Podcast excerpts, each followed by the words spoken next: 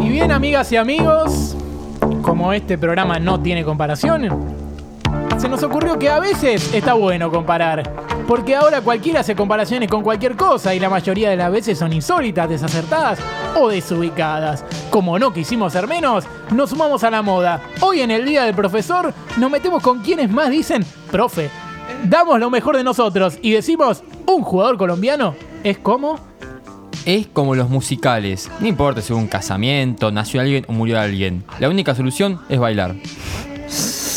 Los colombianos son como un pelotazo en las pelotas. Al principio no lo sufrís tanto, pero a medida que va pasando el tiempo te va abriendo cada vez más y más. Pedís por favor que se vaya, ya no sabés qué hacer. Y hay ratito que estás bien y hay otro que no querés saber nada, no querés ni hablar. Bueno, eh, un jugador colombiano es como el café que tomé en McDonald's el otro día. Frío y con mala leche. Cata tu turno. Estaba buscando, perdón. Eh, un jugador colombiano es como un subus verde. Está de, lle- está- está de relleno. Eh, un jugador colombiano es como un casamiento en un salón. Ya si la recepción o el arranque no convence, difícil que sea bueno. Después es puro baile. Tiene un par de shows polémicos que te cuestan caro.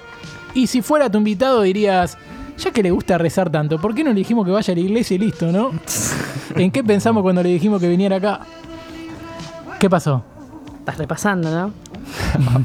¿Te pareció que nos desubicamos con los hermanos cafeteros? ¿Sos colombiano? ¿Sos de la gente que cree que no está bueno comparar?